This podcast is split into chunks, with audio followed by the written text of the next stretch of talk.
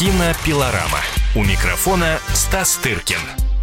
В студии кинообозреватель «Комсомольской правды» Стас Тыркин. Стас, привет. Добрый день. И сегодня мы сможем помочь тем, кто решил сходить в кино, но не знает, на чем свой выбор остановить. Как всегда, новинки кинопроката в обзоре кинообозревателя Боюсь, Стаса ему уже Тыркина. ничем не поможешь.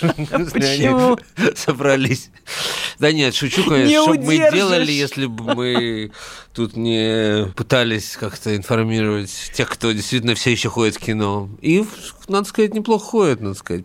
Во всем мире статистика хождения в кинотеатры падает по причине того, что очень сильны сейчас вот эти пл- пл- платформы платные где платишь 10 долларов чуть ли не в год, и, ну, или там какие-то очень небольшие деньги, и смотришь все, что хочешь, не выходя из дома и так далее. А у нас Вот. тут как раз э, разрабатываются поправки в законопроект о том, чтобы блокировать э, сайты, предоставляющие пиратскую э, версию фильмов, причем блокировать без суда.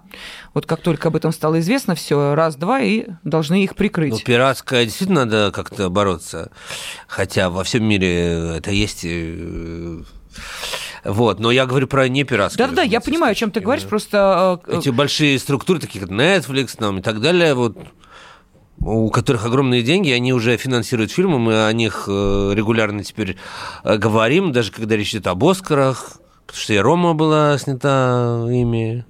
Понимаешь, когда это уникальная ситуация, когда бюджет у тебя уже есть, когда тебе весь мир платит как бы деньги, ты и, и, то есть они вкладывают, они покупают фильмы за огромные деньги теперь. То есть, когда то есть, э, э, не всякая студия э, может э, выложить там какие-то десятки миллионов долларов и приобрести фильм. Ну ладно, мы отклонились от темы. В общем, э, мы не будем говорить про какие-то очевидные вещи, про которые, в общем, на которые и так люди пойдут там, на какой-нибудь Капитан Марвел там и прочее. Ну, вот тех, кто... Мы с тобой не пойдем, э, хоть нас... э, Не, я пошел бы, если бы мне заплатили прям много денег. Прям солидно. Вот, я пошел. берешь кассу и идешь смотреть Вот, а кино. так за свои, я, бы- ну, я за свои вообще ничего не смотрю, но, но это был бы такой э, уникальный случай, чтобы я посмотрел, ознакомился с этим фильмом.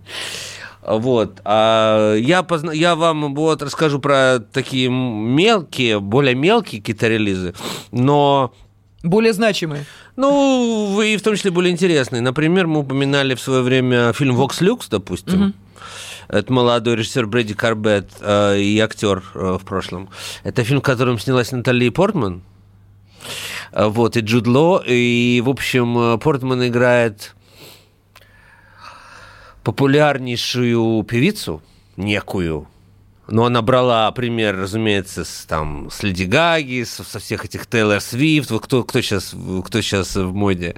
Все вот это, знаешь, э, Леди Гага в меньшей степени, потому что а как к ней не относись, она в любом случае личность и, так сказать, талантливый человек, бесспорно совершенно. Вот. Но и этот фильм, кстати, рассказывает про талантливую девочку, которая написала первую свою песню в ответ на теракт, в котором, э, который произошел вот, на ее глазах. Вот. И, в общем, этот фильм – это такая и сатира, с одной стороны, на поп-культуру, и, с другой стороны, такое размышление, такой современный какой-то кинороман, очень так как-то не, необычно сделанный, знаешь, не трехактная структура с началом, с, э, с завязкой, с развязкой и всем этим, а э, двухчастная. То есть фильм поделен на два акта просто в главах и на пролог эпилог. В общем, э, в первом акте это будущая героиня Портман, которая играет э, девочка, э, вот, попадает в этот теракт, и, который становится началом ее в то же время взлета а второй акт, она уже взрослая, ее играет уже Портман. Мы, мы следим за тем, что с ней произошло спустя много лет. И, в общем, вывод, который я могу сделать э, на, после второго просмотра, после, по- потому что первый просмотр я как-то, мне фильм очень заинтересовал, но я как-то не очень даже понял, про что это. Что э, хорошо, он был в той же программе в конкурсной, что и Рома, что и фаворитка в в Венеции на фоне этих сильных очень фильмов он все равно как-то выделялся с какой-то свежестью, необычностью. А вот. Я понял, что этот фильм о том, в общем, что в теракте выжить может быть легче, чем оказавшись в жерле поп-культуры, mm-hmm. понимаешь? В общем, э, и Портман великолепно играет, это может быть одна из лучших ролей, а может быть лучшая, э, настолько узнаваемая, поскольку я сам беру интервью этих знаменитостей, и там показан этот процесс, как она приезжает, как она уставшая, как она не хочет никому ничего давать. В общем, это, это очень все точно э, схвачено, я, я получил большое удовольствие, когда я смотрел. Она просто там шикарно играет. Это такая отрица... жирная, такая отрицательная роль, понимаешь? Вот. И... Но там многое предоставлено самому зрителю, потому что зритель должен заполнить эти лакуны, понимаешь, э, то, что между первым актом и вторым, между тем, между талантливой девочкой, которая она была, и тем таким достаточно монструозным персонажем, э, суперзвезд, суперзвездой, э, в общем, которым она стала. Mm-hmm. В общем, э, это действительно авторское, современное, современное авторское кино, знаешь, без авторской какой-то ука- указующего перста, вот здесь плакать, здесь смеяться, вот здесь, здесь будет сейчас вам как бы духовно, а здесь будет так, а здесь будет... Нет, это такое отстраненное повествование. В общем, для зрителей, которые находятся в таком приключенческом состоянии духа и хотят что-то там для себя новое открыть, вот я рекомендую фильм с необычным названием «Vox Lux». Ну, Vox, как мы знаем, это mm-hmm. голос, ну, люкс, соответственно. И Портман там поет своим голосом, уже не знаю, как, насколько он там у нее люкс или не люкс, а песни написала Сия.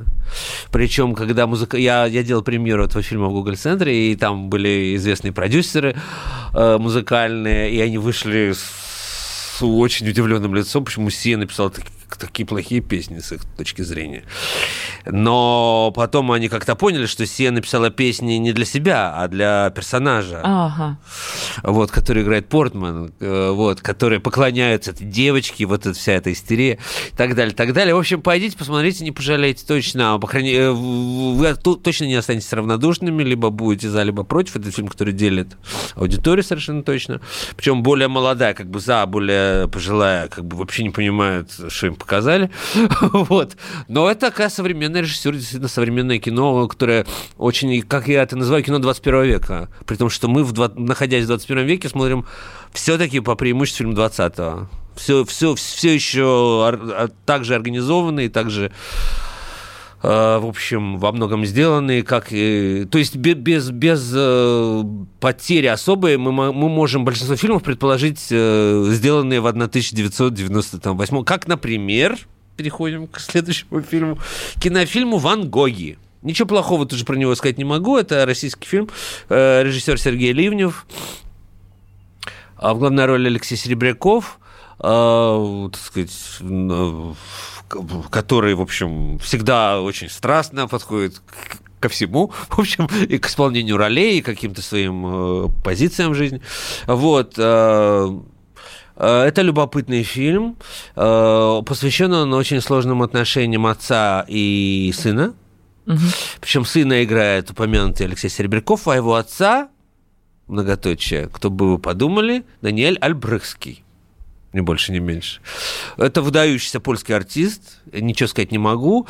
Э, но у меня всегда были вопросы к этому фильму, и я был в жюри кинотавра, когда он участвовал в конкурсе. И вот сейчас недавно мы его представляли в кинотеатре «Октябрь» с творческой группой. И я прямо сказал Ливневу, что очень, с одной стороны, очень здорово, что вы не переозвучили Альбрехского, но вот как оправдать его польский акцент э, у сына, при том, что его зовут там каким-то русским именем, но по сюжету э, ясно, что он как бы еврей. Но окей, но мало ли что, но почему он должен говорить с польским акцентом? Вот. А с одной стороны, это очень здорово, потому что если вы переозвучили, ну, непонятно, что было бы, а с другой стороны, в общем, непонятно. Но вот эта ошибка характеров, что э, Альбрехс играет э, дирижера, всего, так сказать, такого также в этом отношении может быть даже какой-то э, э, фильм как-то соприкасается с Ван Гогом, потому что он тоже о творческом э, человеке, который выше всех родственных связей, там всего-всего. И вот тут доведенный немножко до гротеска образ э, дирижера, который ну, требует от всех окружающих какого-то себя поклонения, такого отношения невероятного. И, в общем, с сыном у него большие проблемы всю жизнь, потому что э, сын знает, ему кто-то рассказал, и показали потом врачи, что то ли мать, то ли отец, не будем интригу разрушать, в свое время, когда он был маленький совсем, воткнули ему в голову иголку чтобы она постепенно его убила, ребенка. Такой был способ э, борьбы с детьми. То есть, то ли еще, когда он был в матке, то ли еще чего-то. В общем-то, вот такие сложные отношения, причем ну, отец, разумеется, заболевает он уже, э, и становится понятно, что, в общем, надо как-то прощать, нужны какие-то отношения, как-то пересматривать эти отношения. В общем, э, это такое старое, доброе российское психологическое кино. Э, вот.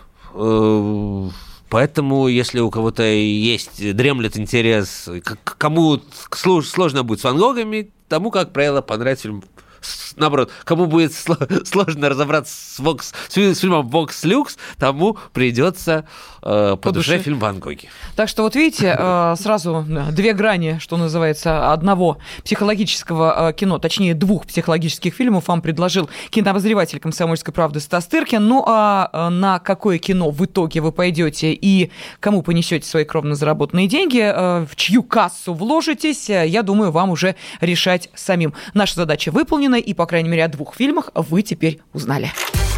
Кинопилорама. У микрофона Стас Тыркин. Здравствуй, друг. С чем ты к нам пришел? Здравствуйте. Меня зовут Кирилл, и я автоэксперт. Ребята, давайте поддержим Кирилла. Я знаю о машинах все. Я хочу говорить о них, хочу отвечать на вопросы, все время хочу обсуждать автомобильные темы. Как ты борешься со своей зависимостью, Кирилл? А я и не борюсь. Я говорю о машинах каждый день на радио «Комсомольская правда».